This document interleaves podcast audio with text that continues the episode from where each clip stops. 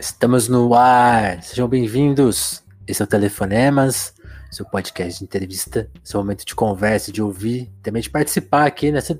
Talvez você não esteja falando com a gente assim, mas você está participando aqui com a gente, saiba. Eu sou o Vinícius Félix e é isso, Telefonemas aqui é momento da gente tirar, como eu ando falando aqui dos episódios mais recentes, de tentar desachatar um pouco o mundo, né? Especialmente esse mundo contaminado demais por timeline, né? Onde as pessoas são tags, né? Ideias são quase que uma parede, assim, né? Ao invés de serem pontes, né? Muito louco isso, né? O tempo que a gente tá vivendo. E hoje eu tô com um cara aqui, com um artista que eu acho que pensa mais ou menos nesses termos, né? De tentar oferecer uma outra viagem, oferecer um outro sonho, outra, outras ideias, né? Pô, ele, ele fez um disco ao longo de, de quantos anos? De 2014 até agora há pouco, né? É um, é um jeito diferente de se pensar o mundo. Tô aqui com ele, Bruno Moraes, que acabou de soltar Poder Supremo, seu terceiro álbum. Bruno, seja muito bem-vindo ao Telefonemas, cara. Como que você tá? Tudo certo? Certo, melhor agora. Obrigado, meu querido, pela apresentação. E muito feliz. Um beijo para todo mundo que está nos ouvindo aí. E muito animado aí. Novos tempos, né? Novos tempos. Muita Bruno, coisa para a gente enfrentar. Total, total. Bruno, se apresenta, se apresenta um pouco assim pro pessoal, assim, talvez não te conheça. É, uhum. Onde começa assim a história do Bruno? Onde você nasceu? Como que você começou assim? É, aquela pergunta sacana, né? assim, resume quase tudo, assim, uns três minutos, assim, tipo, ah, vim de cá, comecei aqui, comecei a mexer com música essa hora, como que é? Se, se tiver alguém que me conhece assistindo, fala assim, puta, resumiu, Bruno, coitado. Eu não sou muito bom de síntese, mas vamos lá, eu sou de Londrina, eu sou cantor, compositor. Eu venho, na verdade, é, de uma história muito ligada à música. É, quando eu era criança, se você me desse um carrinho, eu chorava. Assim, eu gostava de muito. Eu precisava de disco, precisava de fita, de, né, quando a gente tinha esses suportes todos, eu venho desse, desse lugar também do vinil, tinha muita... Dessa tradição colecionava vinil e uma coisa que brotou assim, ninguém tinha vinil em casa, tiveram que comprar uma vitrola, sabe? Uhum. realmente trouxe para a vida da, da, minha família. Não tinha nenhum músico também, então uma coisa muito genuína assim. E isso foi me acompanhando até os, sei lá, 16, 17 anos. Eu sentava para cantar com as pessoas e não rolava muito, fazia aula de violão, não saía do lugar e fui fazer teatro fazer canto era caríssimo. Então você teve que abdicar da música em um momento, então? Não é nem abdicar, eu fui, eu falei, acho que eu não tenho, não, tenho aptidão. Não é para mim. É. Aí eu fui fazer, eu, eu arrisquei uma aula de canto lírico. Assim, quem sabe se eu fizer uma aula de canto, que ideia, né? Era tão caro que assim, eu juntei grana para fazer uma, para ver se. Sim. E, a, e a professora falou: não, é, não dá, e não, não, é, não é por aí, não é a sua praia, foi uma coisa assim. E aí, Interessante. Violão, eu desisti. E eu fui fazer teatro. Fui fazer teatro, tinha uma escola de teatro nascendo em Londrina, assim, e tinha essa oportunidade de fazer parte meio de um, de um curso piloto, né? E a gente era meio uma peteca política, assim, na mão da nova gestão, o PT estava chegando na cidade como na prefeitura, então montaram essa escola, então a gente tinha assim, era incrível, porque em Londrina tem o Festival Internacional de Teatro Londrina. Nessa época o festival estava muito rico, eles trouxeram Odin Theater, eles trouxeram Carbono 14, trouxeram Força Bruta quando ainda se chamava De La Guarda, nossa, muita coisa incrível, a Denise Stocos, e como a gente tinha esse curso que era ligado à prefeitura, no meio do ano a gente fazia oficina, então a gente, eu estudei com o Jim Theater por uma semana, estudei com a Denise Stock, a gente tinha oficinas assim, sabe? Então era muito, muito, muito foda, muito interessante. Um momento especial do Brasil, hein? Um momento especialíssimo do Brasil. E aí a gente e aí a gente montou como nosso espetáculo de formatura o uma peça chamada Alice através do espelho, é, usando os textos do Lewis Carroll tanto do País das Maravilhas quanto do Espelho e uma adaptação genial do, do Arruda Mendonça, Maurício Arruda Mendonça, e os nossos professores eram o Armazém Companhia de Teatro. Mas é, a gente queria montar uma, uma companhia de teatro itinerante e tal, desenrolou uma puta sacanagem, o armazém estava mudando Rio, precisava de um sucesso, porque eles não estavam indo muito bem lá com o Esperando o Godot deles. E aí nos passaram, passaram uma rasteirona nos alunos e a gente ficou sem a peça, né? A gente gastou, produziu, promoveu a peça e virou uma peça do armazém. Eles ganharam prêmio, Shell, Sharp, Estambal. E a nossa companhia acabou. O nosso sonho de uma companhia de teatro agressivo, interativo, acabou. E eu estava é, muito ligado às, aos grupos performáticos da cidade. Imagina, a gente com 17 anos, balada, suruba, teatro, era maravilhoso. Londrina era um grande momento de Londrina. E o Bar Valentino, enfim. Então, é, nessa época, a gente a gente estava experimentando uma série de coisas e eu tinha uma grande abertura com os músicos, porque ali se foi a gente foi a maior temporada da história da cidade, a gente foi para Curitiba, o Gabriel Vilela viajou para assistir a gente. É, uma coisa de louco que acontecia assim, é, com a, a, o jornalista em Curitiba chamando a gente de fenômeno, sabe assim, os atores de Curitiba todos meio, ai, a gente hypou assim, sabe? Então nisso os músicos também gostavam de ficar comigo e gostavam de ir na minha casa porque eu tinha muito discurrar, muita informação nova de música, tanto para o que vinha de antes, quanto para o que estava acontecendo naquele momento, né? O Nelson 97 era o ano do Nelson, assim, de um hip hop mais sofisticado, e eu não tinha nada a ver com isso, eu era totalmente na Naira, anos 70, MPB, funk, the Family Stone, gostava dessas coisas, mas o Neo Soul vinha muito de quem curtia rap, de quem gostava de roots, de quem gostava de Pullman, e, e, e, não tinha essa referência. Eu não sei nem como eu fiquei sabendo da existência desse, desse povo. E, mas eu comecei a pirar nesse tipo de som e montei uma banda performática chamada Madame Brechó.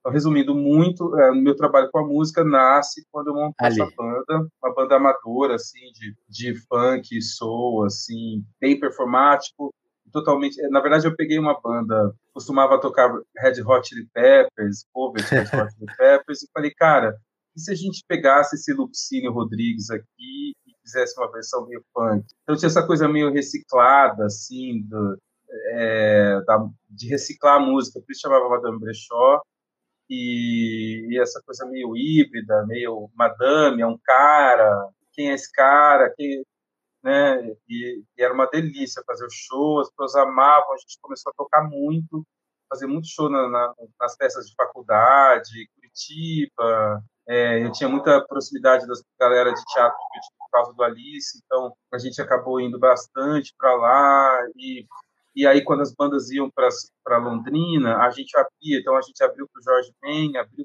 para o Farofa, Caramba.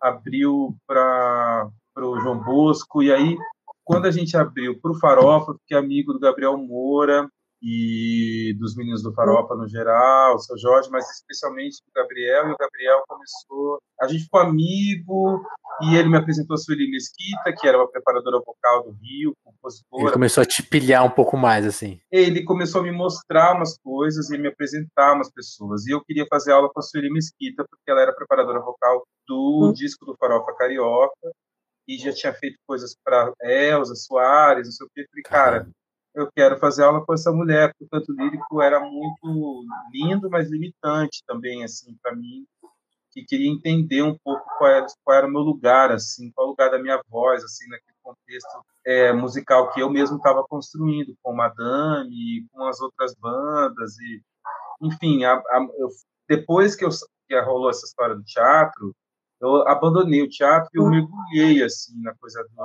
da música assim é, não, mas não foi uma coisa que eu fiquei indo atrás assim não no primeiro momento. A música foi me levando. Quando eu vi eu estava no Rio. Aí a Sueli não queria que eu fosse embora. Comecei a trabalhar virei office boy da Sueli. E aí assim volta e meia chegava o César na casa dela. Ou o, o, a Rita Ribeiro o Paulinho Mosca, aí a gente veio para São Paulo, fomos à casa do Chico. E aí o Paulinho Mosca estava lá de novo, meio ídolos, assim, sabe? E, e eu ficando encantado com tudo isso, vendo as pessoas compondo, falei, caramba, eu acho que eu faço, porque eu compunha meio debaixo da, da cama, assim, sabe? Meio escondido, não achava que aquilo era compor, assim, estou me enganando aqui fazendo essas músicas e tal. E e, na verdade, quando o Gabriel viu, falou, cara, vou musicar. Ele musicou duas músicas, assim, de cara. A Sueli também musicou uma outra, e começou a mostrar essas músicas nos saraus, gente importante, nos saraus e tal, e, e aí eu comecei a ver que eu compunha mesmo. Aí eu fui largando Londrina, vinha para São Paulo, ia para o Rio, voltava, ia de novo para São Paulo. Aí fiquei um tempo em São Paulo, fiquei trabalhando como promotor aqui do urbano para conhecer as bandas e trabalhava de garçom no Santa Gula e ficava, sabe, tentando conhecer as bandas e tal. E aí eu virei promotor de uma noite que era muito importante para mim, que era a Vitrola Estereofônica, que era a banda da Cell, que é a banda da Cell, era a banda que tinha Cell e o Gurrori, uns caras do, do Karnak, uns caras do Fantom de Gusta, e eles abriam cantando cultura racional, e eu falava, cara, como vocês conhecem isso? Eu achava que só eu, entendeu? Então, tipo, era muito especial o Urbano nessa época, para quem viveu, e o Dolores, e toda essa blém blém, essa, essa... E foi, foi, foi, uma coisa de encontrar os meus iguais. Aí, quando eu cheguei aqui, é, porque em Londrina ninguém sacava, pouca gente sacava alguma coisa do que eu estava virando e pilhando. E aqui em São Paulo. O mundo ficou menos solitário, então. Muito menos solitário. E aí, aqui eu conheci os meninos do Drumed e a gente começou a fazer uma demo. E aí, quando ficou pronto, eu veio anos para fazer a demo, lógico, demorado. E aí, essa demo ficou ótima e todo mundo falou, cara, lança. E lança porque vai lá com seu CPF e lança pelo operatório, porque agora é assim. Tal. Eu já tenho uma grande, é, fiz os CDs, ficava levando nas redações, assim, debaixo do braço. E para minha surpresa, todo mundo escreve, muita gente escreveu Bravo, Folha, Estadão. Nessa época isso tinha um peso maior do que tem hoje. Sim. E, e acabei sendo escolhido para representar o Brasil no Red Bull Music Academy em Seattle. Então, em 2005, eu lancei uma coisa que eu ia jogar como uma demo, meio que para poder ter feito alguma coisa antes de ir para a vida, vida adulta. Falei, vai saber uhum. se eu vou conseguir ser músico daqui para frente. Mundo que eu conhecia. Deixa eu deixar essa lembrança aqui. É. Todo mundo que era músico que eu conhecia era meio filho de alguém, ou tinha muita grana, sabe é assim, ou. Jornalismo ou, é mesmo. Sabe, assim. É, a música era muito assim, era tipo, toda vez você andava um pouquinho e perguntava, você ia ver como era a vida da pessoa, a pessoa ou era filho de alguém que batalhou muito, ou a pessoa era tipo, sei lá, uma, estudou num colégio X e tal. E eu sou um menino jacu de Londrina que morava num bairro muito, muito. A gente tem escola estadual inteira, contava moeda para vir para São Paulo, ver, sabe, ver show, uhum. conhecer, fazer social e tal, ficava de favor. Então era impossível. Então eu falei, deixa eu fazer essa, esse disco, porque eu compus essas músicas aqui e vai saber se eu vou ter oportunidade de novo de fazer isso, né? E aí, quando eu lancei o disco, eu lancei no Crown Plaza, um monte de gente veio me dar um monte de nome de gringo, e no meio disso tinha Red Bull Music Academy, eu fiz, era uma application psicológica, assim, eu adorei, a 30 perguntas, assim, que realmente mexeram comigo, só ali a application já, já me... Balançou. Já me, já me balançou. E aí, por incrível que pareça, dentre muitas mil pessoas, eles me escolheram para representar o Brasil lá. E, e, aí, quando eu vi, eu estava do lado do Leon West, que tinha feito os discos do, do Marvin Gaye, compondo com ele, e os caras do Black Eyed Peas passando, Quest Love ali sentado na, na minha frente no dia do meu show, saca?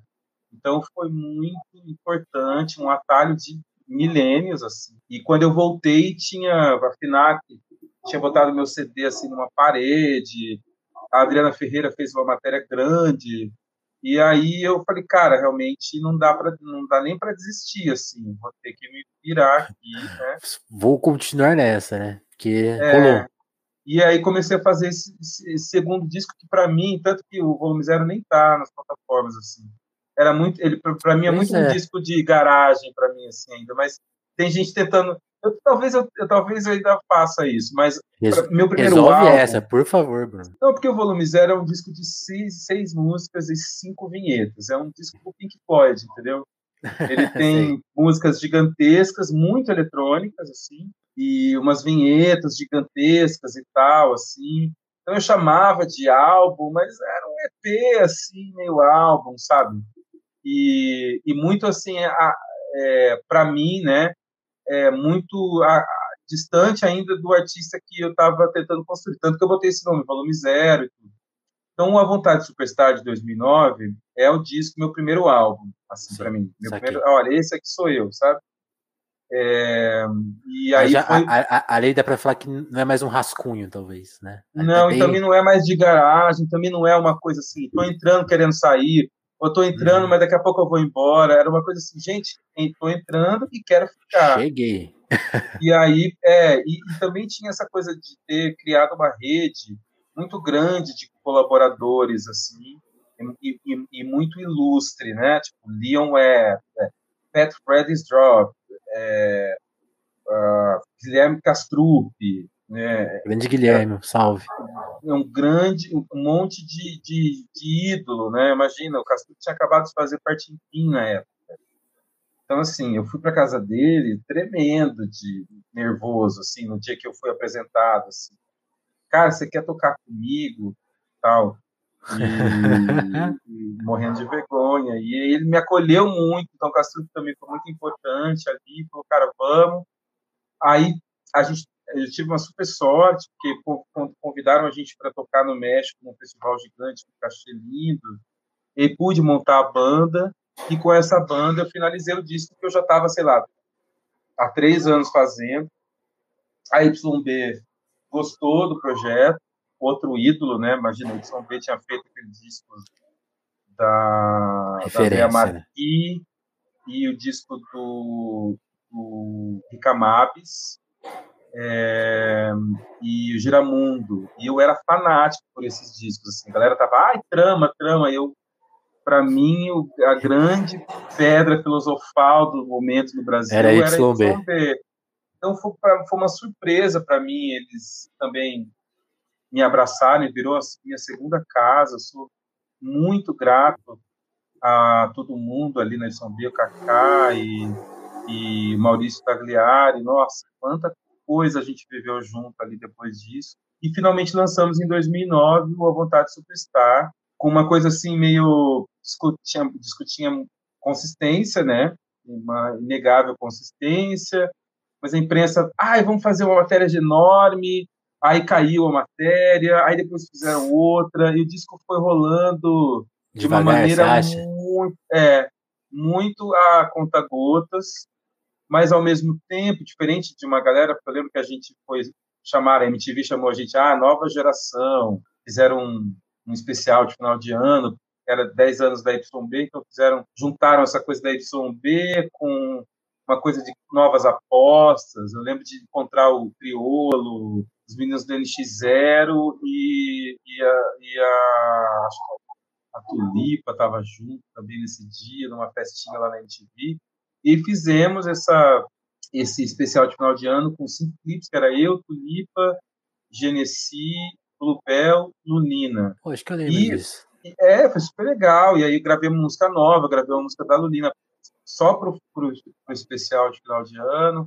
Aquilo virou um clipe que ficava rodando muito, assim, o último ano da MTV, bichinho do, minha versão de Bichinho do Sono ficava tocando tipo um drops, assim, nas propagandas e tal. Então era muito louco, porque acontecia uma super coisa com a minha música e, ao mesmo tempo, é, eu não conseguia vender show, e aí, de repente, saiu uma matéria gigante no Globo, comigo na capa, e aí depois eu não conseguia fazer show no Rio. Aí lançamos na Europa e nos Estados Unidos o Vontade Superstar em 2012, com o assessor de imprensa dizendo com todas as letras, você já estava no, na, no, na Apple, na Apple Music, na época era iTunes, né? Você já está no iTunes, então desde 2009 e agora 2012, então não, eles não vão escrever, mas a gente vai mandar para eles saberem quem você é e tal. E para nossa grande surpresa, todo mundo escreveu Mojo, ah. Le Monde, Le Recoustible, Spiegel Culture, Guardian.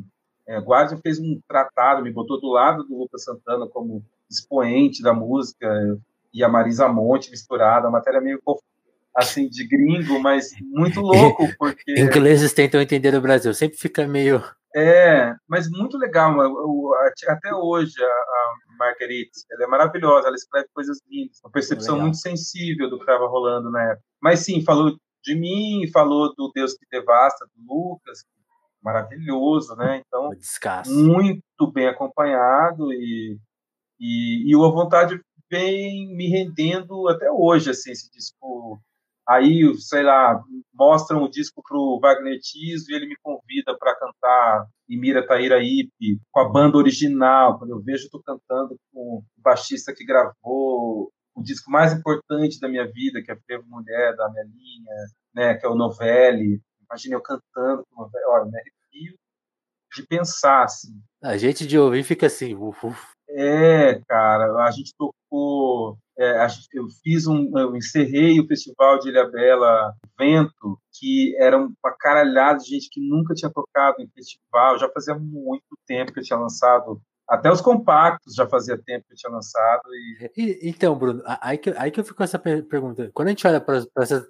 Como que, como que você esses intervalos assim? Você ficava ansioso? Ou, ou, ou essa calma de tocar as coisas é, é, é uma característica sua? Porque é totalmente contra a lógica de mercado, né? Que hoje é, é, quase. As pessoas não param de lançar coisas, uma pressa. Como que você, você pensa isso? Porque do jeito que você está contando faz todo sentido, mas eu acho que quando tem gente que deve olhar para sua cara e falar assim: ah, mas ele, ele vai ele, ele fica sumindo e volta, e não é assim, né? Não, não é, é, mais ou menos, é um pouco, porque na verdade tem a ver com condição. As pessoas acham, ah, vai fazer o trabalho e tal, e vai ficar. Não, não dá para ficar fazendo pelo menos eu não consigo ficar fazendo música autoral para bater na parede e voltar, ou para só os seus vizinhos ouvirem, sua família ficar feliz, entendeu? E chegou uma hora que era isso que estava acontecendo. Eu saía no jornal no mundo inteiro e não tinha dinheiro para comprar pão, sabe? Então, tipo, não dá para fingir que tá tudo certo, não tá. E eu não tinha uma equipe comigo, não tinha, sabe, uma, uma série de coisas. Então, o que eu sinto é que eh, eu coloco a música na rua de uma maneira que eu acredito. E aí, essa, como eu acho que eu cresci ouvindo esse, né, esse nível de qualidade de poesia, eu tenho, pode-se dizer, para além de eu ter um talento, ah, né, acho que canto, componho, não sei o quê, mas eu respiro fundo e falo que sou talentoso nisso, é, eu tenho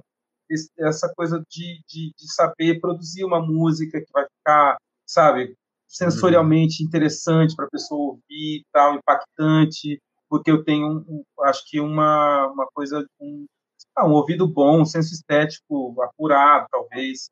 Pelo menos eu acredito nisso e fico trabalhando para que eu seja cada vez melhor nisso. É, então, eu, eu acho que, que tem uma coisa de, tipo, não vou soltar o que eu não acredito, entendeu? Então, tem uma calma e tem uma, um, cito, um citocol, assim, tipo, de, de poder soltar as coisas quando há uma estrutura, quando minimamente nesse... tem um, Sim. Um, um, você, sabe assim, você vê que tem uma brecha. É, e nesse é, intervalo você vai se virando, vai arrumando coisa para fazer, pagando as vou contas. Fazendo, é, vou fazendo outras coisas, faço de um tudo, faço, fiz trilha para Umbro agora, no ano passado, é, fiz essa parada do, do Wagner Tiso, é, fiz participação em disco das pessoas, produzi o disco do Pipo Pegoraro, que na verdade é, ajudou ali a, a, fazer acontecer o, o, começo do Bexiga 70, tá. é, e, e, tinha, tinha um cachê, e fora isso faço catering para photoshoot, vendo bolo, cuido de cachorro, enfim, vou me virando com... Vai dando seus pulos. Vou dando meus pulos e tal, produzir um, um disco em Londrina. É, e, e, tem isso também, a música vai te rendendo é, outros trabalhos, uhum. né? Então as pessoas sabem que você faz aquilo e te chamam para fazer aquele outro, entendeu? E isso é, isso é muito ah. legal, porque isso vai segurando a onda. Agora, é, tem hora que eu tô super paciente, tem hora que eu tô zero paciente, mas eu acho que o tempo das, dos discos é esse mesmo. É, eu, eu gosto disso. Eu até destaquei né, na introdução. Quando a gente olha para o texto que apresenta o Poder Supremo, tem esse detalhe. Pô, é um disco que está sendo feito desde 2014, né, sendo burilado lentamente. E é legal uhum. isso, porque aí ele chega numa outra. Não sei se é textura a palavra, assim, porque eu fiquei vendo a, a descrição de cada faixa e foi uma uhum. delícia, assim, porque, tipo, você vai ouvindo e gostando das músicas e, tipo assim, cada música tem um universo de pessoas que participaram, de referências que você usou, né? Então você, uhum. você citou a Amelinha, tem uma regravação desse disco, né? Do, do, do frevo, mulher. Então você fala, assim, já me jogou para oh, daqui a pouco eu tenho que ouvir a Melinha. Ó, daqui a pouco eu vou ouvir, é, vou ouvir um pouco do Kamasi Washington, porque tem um cara que trabalhou com ele aqui. Então você vai fazendo um, um, um, bolo, você falou de bolo, fiquei agora fiquei pensando, um bolo muito bem feito, assim, né? Então, assim, bem, bem, Isso, bem cremoso, recheado, fazer, é. e muito saudável, é. assim, sabe? É um bolo que você gostou de comer e bom para a pessoa. Você é, tem, essa feitura lenta? Tem, tem isso, e eu faço bolo desde a adolescência também, sabe? Então, tipo, eu pensava, é, quero fazer o melhor bolo possível, entendeu? Então, assim, isso foi se aprimorando de fato, é parecido mesmo com o jeito que eu faço as coisas no geral. É, hoje em dia eu quero achar o cacau mais doido, uhum. mais orgânico que existe, ver como é que isso vai ficar na calda, uma farinha que, sabe, é, misturar essa farinha com alguma coisa foda. Então eu acho que a música é parecida. Mas aqui no caso desse disco eu fui também sacando uma hum. coisa que, que já rolava faz, fazia tempo, porque essa minha ligação com o hip hop e com, com o neo soul é, e, e, com e, e, consequentemente com a música do Nordeste, com o repente, tudo isso tem muito a ver com com a com a minha como é que eu vou dizer é, é, é como se eu estivesse ampliando, mas não ampliando no sentido de ir lá e pegar o sample e colocar na música, sabe? Sample mas também mental. é um é um sample mental, assim, de certa forma. Então, eu chego no estúdio falando daquela música para ver se entra na cabeça do cara que está fazendo beat, ou eu começo a cantarolar uma bateria que tem a ver com aquela música e, e, e aí fico quieto, porque é, o legal disso de produzir também, pelo menos no meu caso, é que eu aponto para um lugar e eu sei que vai cair em outro, né? Quando a gente foi produzir o disco do Pipo, eu sabia que a gente ia apontar para o Felacuti e ia cair na Orquestra Tabajara mas era essa a grande graça, e essa é a grande graça do Bexiga, né? Ele, ele não soa uma, uma tentativa de cópia do Felacuti, e ao mesmo tempo ele traz todas as influências das brass bands do Brasil, né, as grandes orquestras brasileiras. É o Brasil que falando, uma, né? Que era uma coisa que eu estava pirando muito, né? Maestro Portinho, do Pra, aquelas gravações lindíssimas dos festivais com orquestra, Taiguara cantando hoje, né? enfim, é, eu estava pirando muito nisso e nos discos do Erasmo, porque, enfim, aí mais um job que rolou. Eu gravei uma música do Erasmo com Bexiga e aí fui convidado para fazer um show cantando Erasmo.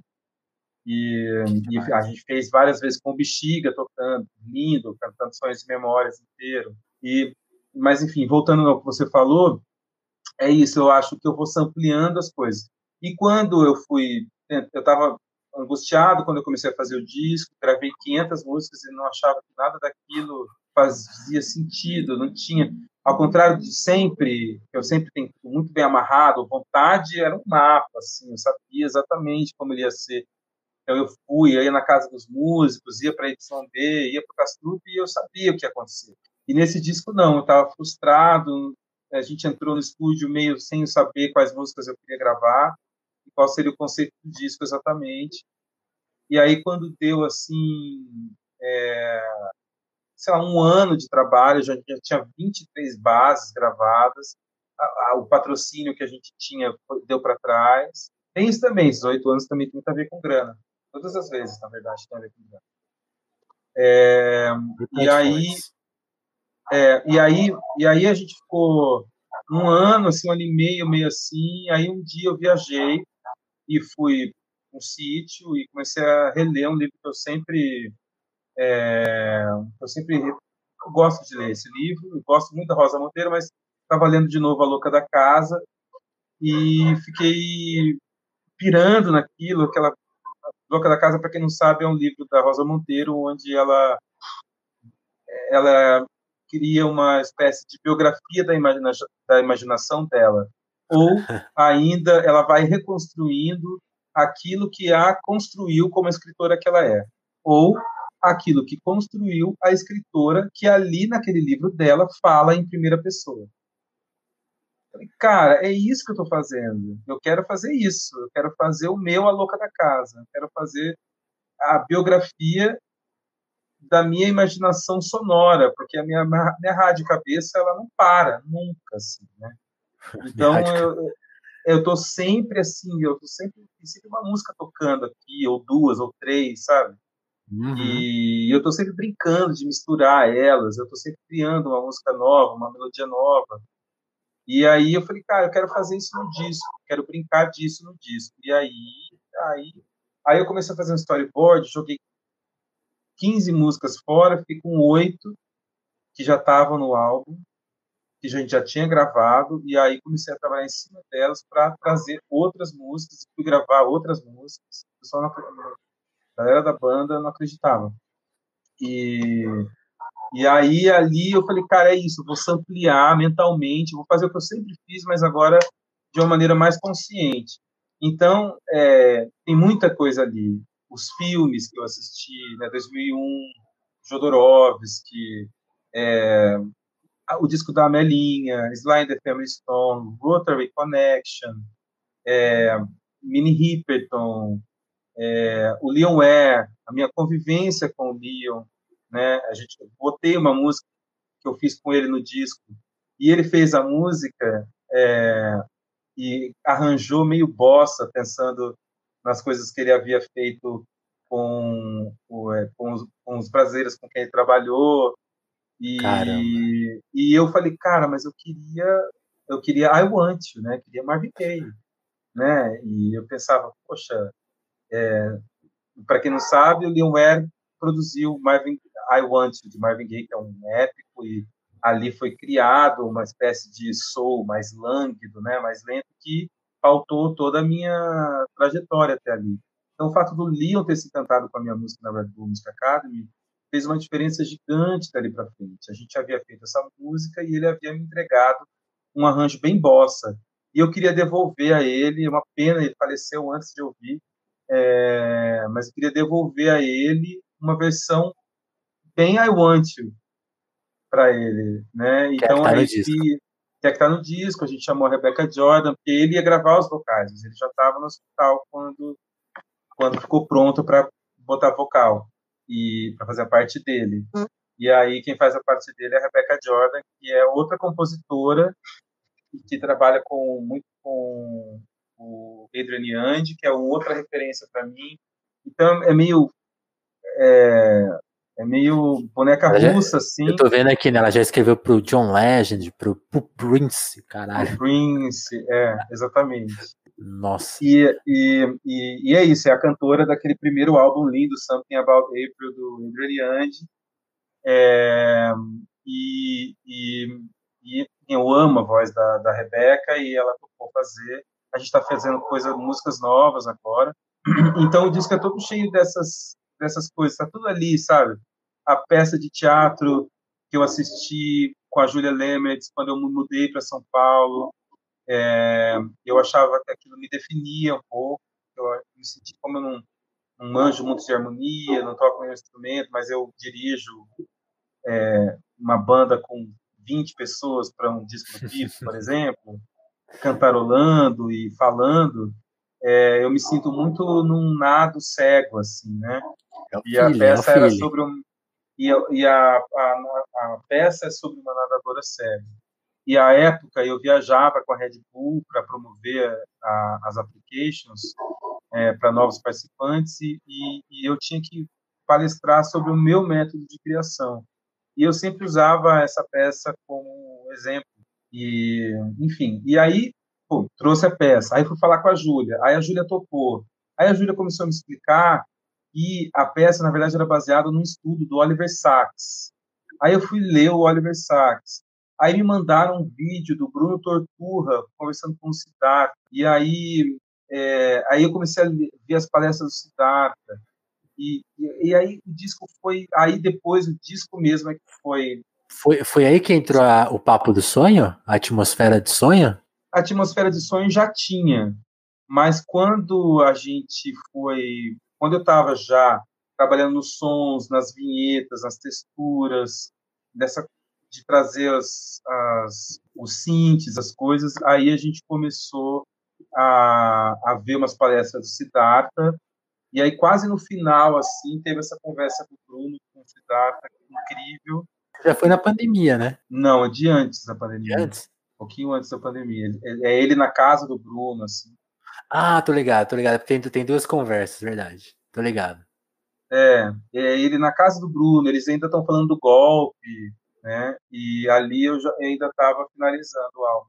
E eu já tinha visto algumas palestras dele, como tinha visto outras coisas do Cacau Herá, do, do Krenak, e a queda do céu. Então, tudo isso já estava ali. Copenal. É, é, o Copenal. Então, tudo ali já estava, já tinha assim, o abraço da serpente.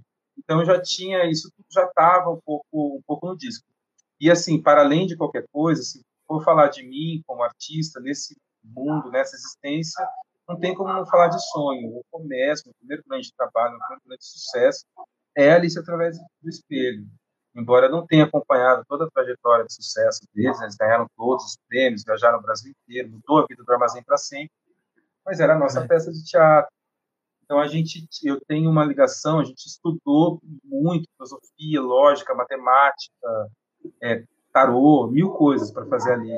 Então a coisa do sonho já vinha vindo. Então quando quando entrou essa coisa da Rosa Monteiro, imaginação, alucinação, eu já comecei a pensar em tudo sonho, é, essa coisa da natureza, né, muito pre presente, e, e, a, e, a, natureza provendo instrumentos de expansão da consciência, como, sei lá, o ayahuasca, o THC, e, e enfim, todas essas, essas né, a psicodelia, né, e tudo que eu mais amo vem da psicodelia, né? O Design the Family Stone, Funkadelic, Rotary Connection, Mutantes, Duprá. Total, total. Né? E aí, então eu queria muito trazer isso para o disco, porque eram coisas que eu não tinha coragem de trazer, né? Para os outros trabalhos.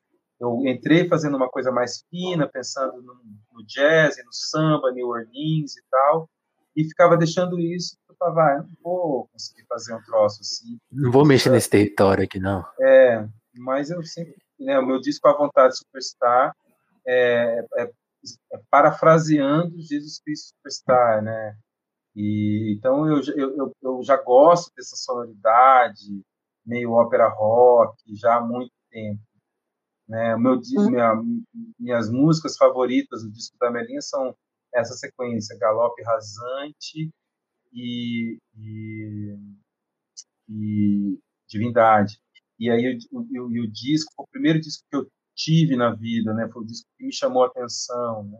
Então o disco ele é todo cheio dessas dessas ideias, assim, tem a Úrsula Guin ali, tem, enfim. E é isso que eu fiquei pensando. Quando eu vi toda a descrição do álbum e ouvindo ele, eu falei assim, bom, se eu quiser pegar e passar assim uma vida explorando cada pequena referência que tem aqui dá, né? esse que é o poder, é o poder supremo aí do disco. E é legal, né? A, é o poder capa... supremo da arte, né? E da alimenta e da, da, dessa coisa antropofágica Total. que aqui no Brasil que, que tomou conta da gente, que me construiu mesmo como artista do som, né? Então. E é louco a gente tem que ficar reafirmando esse tempo todo, né? Porque é, é uma coisa que tem, sabe? Quando eu falei, falei lá na introdução, está falando do, do, Bruno de Siddhartha, de Siddhartha, eles falam muito disso, né? De quanto a timeline contaminou um pouco do nosso imaginário, né? E, você, e, e trabalhos como o seu tentam, sabe, tipo, oh, oh, olha porque a gente tem, a gente não pode pensar dessa forma. Né, o, o Bruno tava falando ontem na live dele, tipo assim, é, quando ele olha para uma timeline, parece uma monocultura. Ele voltou, eu perdi a live dele. Ele voltou. Ele voltou, ele falou assim, pô, a timeline parece uma monocultura, né? Parece uma plantação de soja. É. é a coisa mais anti tudo que a gente tem aqui no Brasil, né? A exatamente. gente é uma floresta, cara. É, exatamente. E, e aí, então, é, isso foi muito lindo, na verdade. Foi muito importante para mim, sabe? Hum. E, e tava tudo cagado, porque eu, é isso, eu tinha gravado um monte de coisa, parecia uma criança é, mimada, rica mimada, porque a Red Bull tinha, como eles me apadrinhavam, eles tinham me dado o melhor estúdio possível, a melhor mesa. Lá tinha uma mesa analógica, eu jamais teria sonhado com aquilo. E, e, e eu tinha o Bexiga 70 na, na, à disposição, gravando comigo. Você está falando daquela mesa que, que fica em São Paulo? Ela está lá ainda? Eu acho que ainda está. É, a, aí aquela mesa, o, o, o, Maurício Fiori produzindo com o Castrup, né, junto comigo, esse trio, né, e aí teve um dia que é, que o Décio foi para lá a gente misturou as duas bandas, depois veio o Bexiga inteiro gravando base, depois gravei com os Três Cruzeiros, que não entraram, vai virar um, um, um single. Então, assim, é um sonho, né? Um sonho mesmo, assim, é, realizado. E eu voltava insatisfeito, ah, tô gostando, sabe assim, tipo, era horrível, eu ficava muito frustrado e quase perdi os amigos. Aí, quando deu esse estalo, foi muito lindo, porque eu estava num sítio, tinha um monte de sapo, a gente gravou os sapos, os sapos estão em vários lugares, estão no clipe, estão na, na landing page, em vários lugares tem esses sapos aí. Então tinha um monte de sapo e, e, milhões de sons de sapo. Eu comecei a pensar no Rotary Connection, como é infinito, como é impossível você ouvir todos os sons na primeira audição e como assim é infinito. Se você ouvir mil vezes, você vai descobrir uma coisa nova. O Charles Stephanie é gênio. Aquele primeiro disco que ele produziu da, da Minnie Riperton, Come to My Garden, é um, é, um choro só de, de, de pensar no disco. E então é, ali então foi muito bonito para mim falar, cara, que maravilhoso, vou poder falar desses discos todos sem sem ficar, entendeu? Também fazendo cover deles assim, embora tenha é, versões no disco, é muito uma coisa que eu já fazia, de interpretar e de me apropriar e transformar é, aquela música numa música minha. E não são escolhas óbvias, né? São músicas que eu acho que talvez tenham escapado de muita gente, as pessoas vão se conectar com elas agora, assim. É muito bom isso. É, exatamente. Isso me foi dado também com muito carinho, sabe? Os discos da Marisa Monte, os discos do Caetano, é, tinham muito isso também, de fazer referência a outras coisas, e, e aí, né, a minha, minha, meu amor pelo samba de raiz, assim, né, e a minha, a minha, minha, sei lá, aptidão, quando eu cheguei aqui, não tinha grana para nada, né? E aí uhum. também não ia ficar fazendo show do volume zero. Ilusão minha, fiz alguns shows e tal, mas eu tinha que batalhar. E aí o violonista que veio comigo, o Rafael Fuca, é, que compõe comigo até hoje e tal, ele ficou morando aqui comigo e a gente ia, toda quarta-feira a gente fazia um cantava na noite assim num bar uhum. ali nos Jardins e aí, no primeiro dia de ensaio, assim, dava, não saía de mim andança, sabe, assim, é, sina, é, não dava para fazer aquilo. E aí ele começou a ir para o samba. E aí foi louco, porque, tudo bem, eu amo samba, mas eu não tenho os discos, é, e eu sabia as letras, sabia cantar aquelas músicas, isso foi muito louco. E aí a gente fez uma coisa de, de tocar só samba, de raiz. E isso virou uma. Eu tinha que ficar três horas cantando isso, né? às vezes para cinco pessoas. Então, é, foi uma escola para mim, a gente ficava estudando ali, né? Então, que tinha demais. muito essa relação com samba também, é, de raiz muito forte, isso também está no disco. E aí, quando a gente criou o nome do disco, veio o pessoal do Gomalaca, que eu já tinha trabalhado, me mostrou. Gomalaca, para quem não sabe, é um projeto lindíssimo que digitaliza para programas de rádio belíssimas canções que provavelmente estariam extintas agora não fosse esse projeto. É, né, das discotecas aí do Unido Alvarenga, das discotecas de 78 rotações. E aí tinha uma música lá que o Ronaldo. Gomalac é, o, é o material desses discos, né? É, exatamente. Gomalac é o material desses discos. E eles é, também fizeram alguns discos maravilhosos. O Letieres fez um antológico com o Ronaldo produzindo, e depois fizeram um é, com é, a figura central do, desse primeiro era o Letieres, né, com várias participações, e o segundo com a, com a Ale, Alessandra Leão, cantando as coisas que estavam nos livros que a Elsie Houston é, que era uma pesquisadora também, é, colheu, enfim, incrível, Goma lá, procurem lá. E aí eles me deram uma. Não, precisa vir aqui no telefone, mas depois me passa o telefone dele. É, passo sim, passo sim. E, e, o Ronaldo sabe muito, o Ronaldo acompanhou muito esse processo. E, e aí ele me deu de presente essa música Supremo Poder, que era precisava assim para coroar o, o, disco, né?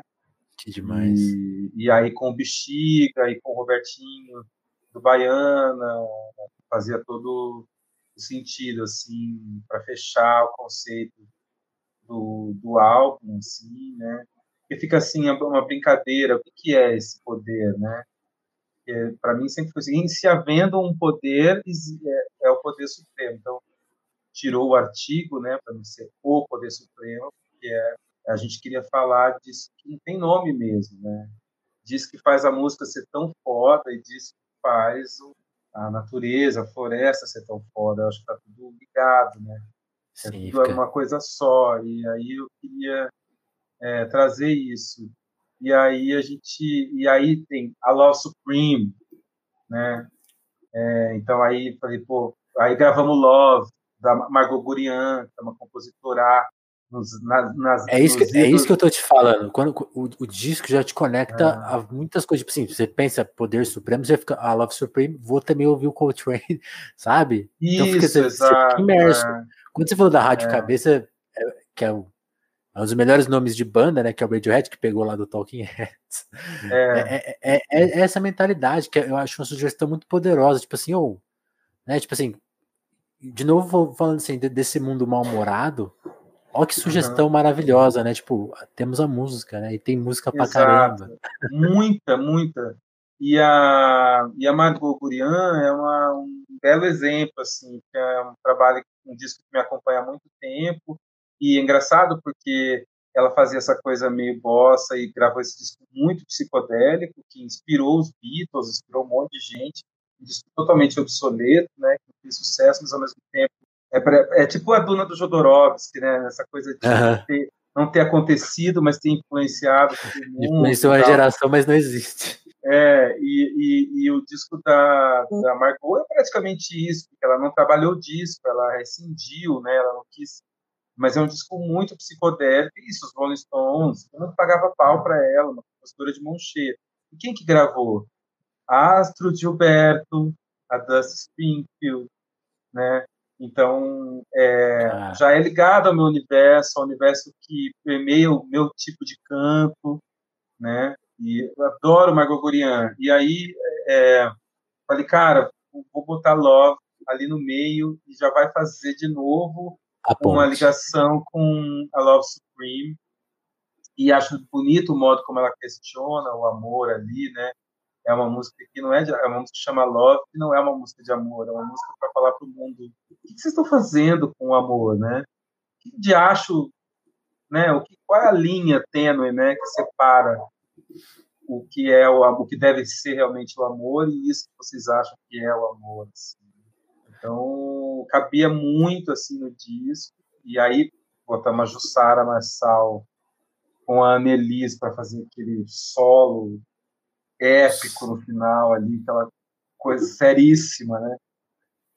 É. Pra, se, se, se eu escrever, se eu escrevesse um disco, a, a, quem cantaria seria a Jussara, né? Então, realmente é, eu... não, a Jussara. E, e, é, eu fico e... isso na minha cabeça. Eu, eu, se eu fizesse um disco, ela seria a vocalista do, do, do disco. É, é muito épico, né? E aí isso permeia também essa coisa da biografia da imaginação, permeia também as escolhas das pessoas, né? Então são ídolos também, né? A Annelise, né? O Itamar, é, né? A, a Jussara e toda a minha descoberta aqui com os meninos do Metal. A primeira vez que eu vi o Kiko de Lute com o banco do Afro Macarrone, só chorava, parecia verdade. E depois o, o, a estreia do Padê também no, no, não sei se era estreia, mas enfim, no Sesc, Paulista. Então tem muito muita coisa aí, né? E aí é o Russell elevado mixando, que é o cara que mixou os, os discos seminais do Nelson, de, de essa grande sorte dele curtir o trabalho e topar fazer. Então, enfim, tudo tá nesses caminhos assim. E no meio dessa brincadeira toda, né, Bruno?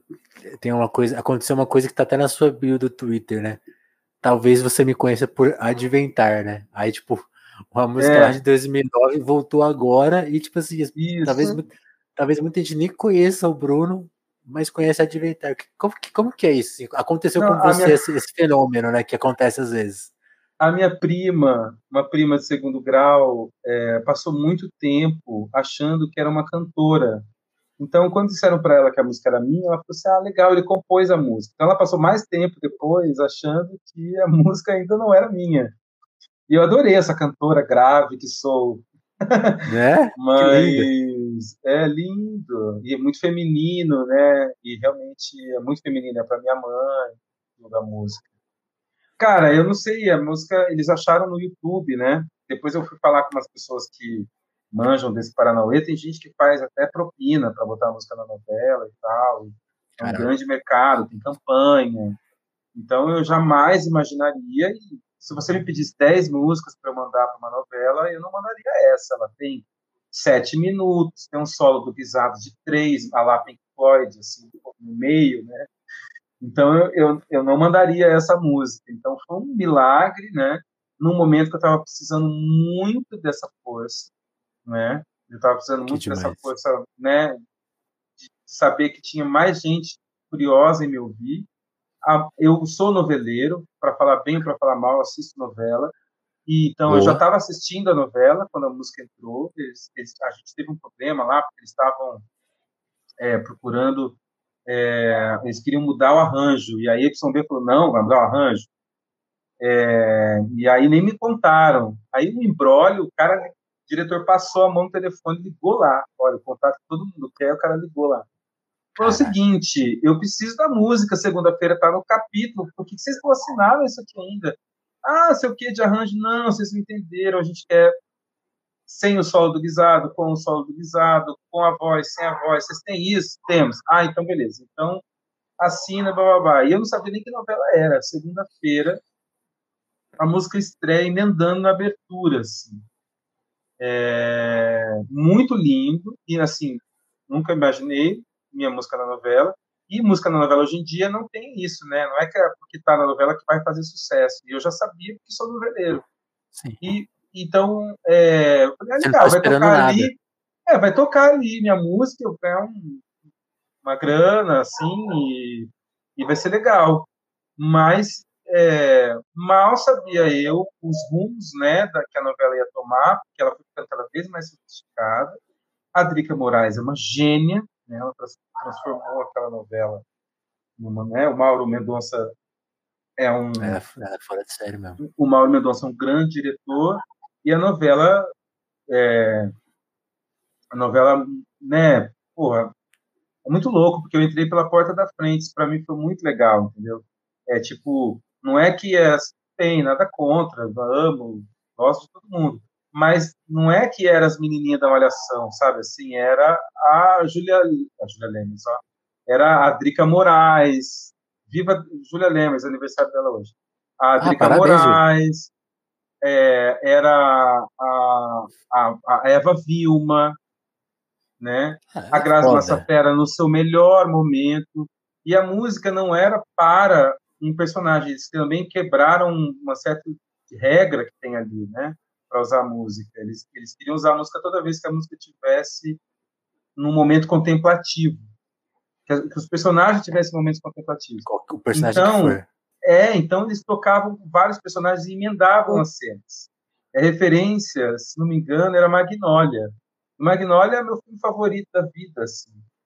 Então, é, várias coincidências, de novo, e, e todo o tempo isso foi acontecendo, e também isso me ajudou a ter grana ali para mixar o álbum, para começar a mixar o álbum. Uhum. Então, então, assim, a grana vem muito tempo depois que a novela foi pro ar, então ali um ano e pouco depois eu comecei a poder começar a juntar dinheiro de novo para mixar o disco. E então foi muito importante a novela mas principalmente de saber que toca ali um público e não passa desapercebido. Então, um monte de gente começou a escrever no Twitter o trecho da letra, na, tatuou no braço, outra tatuou nas costas, adolescente escrevendo o trecho da música no, no guarda-roupa, saca? Então, te tira um pouco desse lugar de que parece que ninguém está ouvindo, sabe? Assim, tipo, que é uma coisa só de um nicho, assim e tal. É, isso que é uma que é, que é uma coisa que eu fico quando eu ouço vontade super, o, o disco, eu fico com essa sensação. Se essas músicas tiverem mais chances, né? O que, que é o hino dos corações? Se eu querer tocar numa nova novela, segura que é outro hit. É, exatamente. E, e, e, e, isso é infinito, né, cara? Total. E nos Corações Partidos pode entrar no próximo Game of Thrones, entendeu? É, isso que é lindo da música, né? Não só por causa disso, de ser um negócio de sincronizar, mas de qualquer outra coisa que pode acontecer. É cinema, né? Então, Total. por mim que dure oito anos, eu prefiro do que fazer e ter a sensação de, de que não e de que não está de um jeito, sabe, assim. Aproveitar. É, é, não, é porque eu vejo como cinema mesmo. Então, assim, eu vejo como uma coisa para alguém para alguém ouvir daqui 500 anos. Então, eu, eu, quero, eu quero que fique de uma maneira que não passe desapercebido. Se alguém, Total. por um acaso, chegar nesse tape daqui 500 anos. Entendeu? Total. Então, é, é, meio por aí também. Mas, é, mas eu já estou trabalhando no próximo para não demorar tanto dessa vez.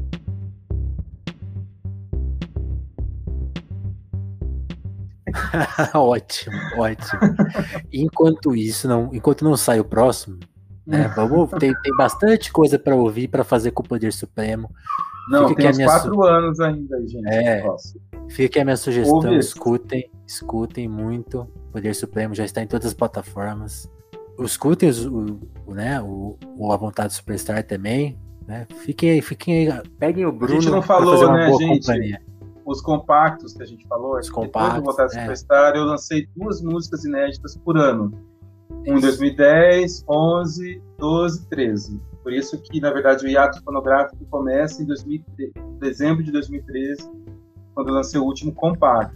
Então, eu lancei meu último álbum em 2009, mas não é assim também que eu nunca mais lancei nada. Eu lancei essa série de compactos e parei em 2013. Eu queria ficar aqui mais uma, uma hora com o Bruno, mas hoje eu tenho eu também, tá uma delícia.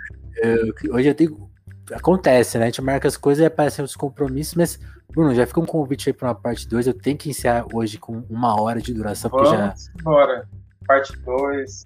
Então, gente... Parte 2, parte 3. Bom, gente, é também isso. assim, eh, se estiverem assistindo, viva Guilherme Castrup, parabéns, aniversário do Castrup, aniversário da Júlia Lemos hoje. Oh, parabéns, Castrup. Tá Já fica a minha sugestão, se você estiver ouvindo esse episódio em qualquer momento, hoje ou qualquer outro dia, Castrup já participou aqui do Telefonemas, episódio super especial também.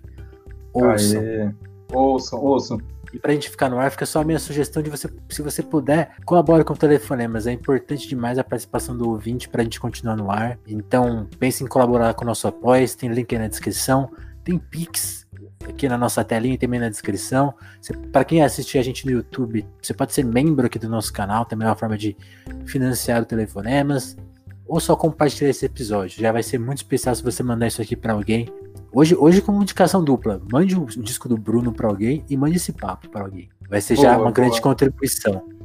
Bruno, brigadão, cara, por ter colado aqui na sexta, 8 da noite. É... Eu que agradeço. Mas valeu demais, cara. Boa sorte com o novo trabalho aí na pista. Acabou de sair, saiu quinta-feira, né? Tá um recém-nascido. Recém-nascido. Para todo mundo, é... Espero que vocês gostem. Tem, tá em todas as plataformas, tá no YouTube também, é, com os visualizers todos, que a gente fez com o maior carinho. Tem clipe também de Onironauta, com o Vitor Hamamoto, lindo. Mas é isso, é um disco feito para, especialmente para quem quiser tirar uma hora da sua vida, botar um fone, apagar a luz, fecha o olho. Como diz o, o russo, fecha os olhos, acende, fecha, fecha os olhos e acende as luzes. E, e mergulhem aí que foi feito com muito carinho. Muito obrigado. Estou esperando já o convite para a parte 2 da conversa. Adorei.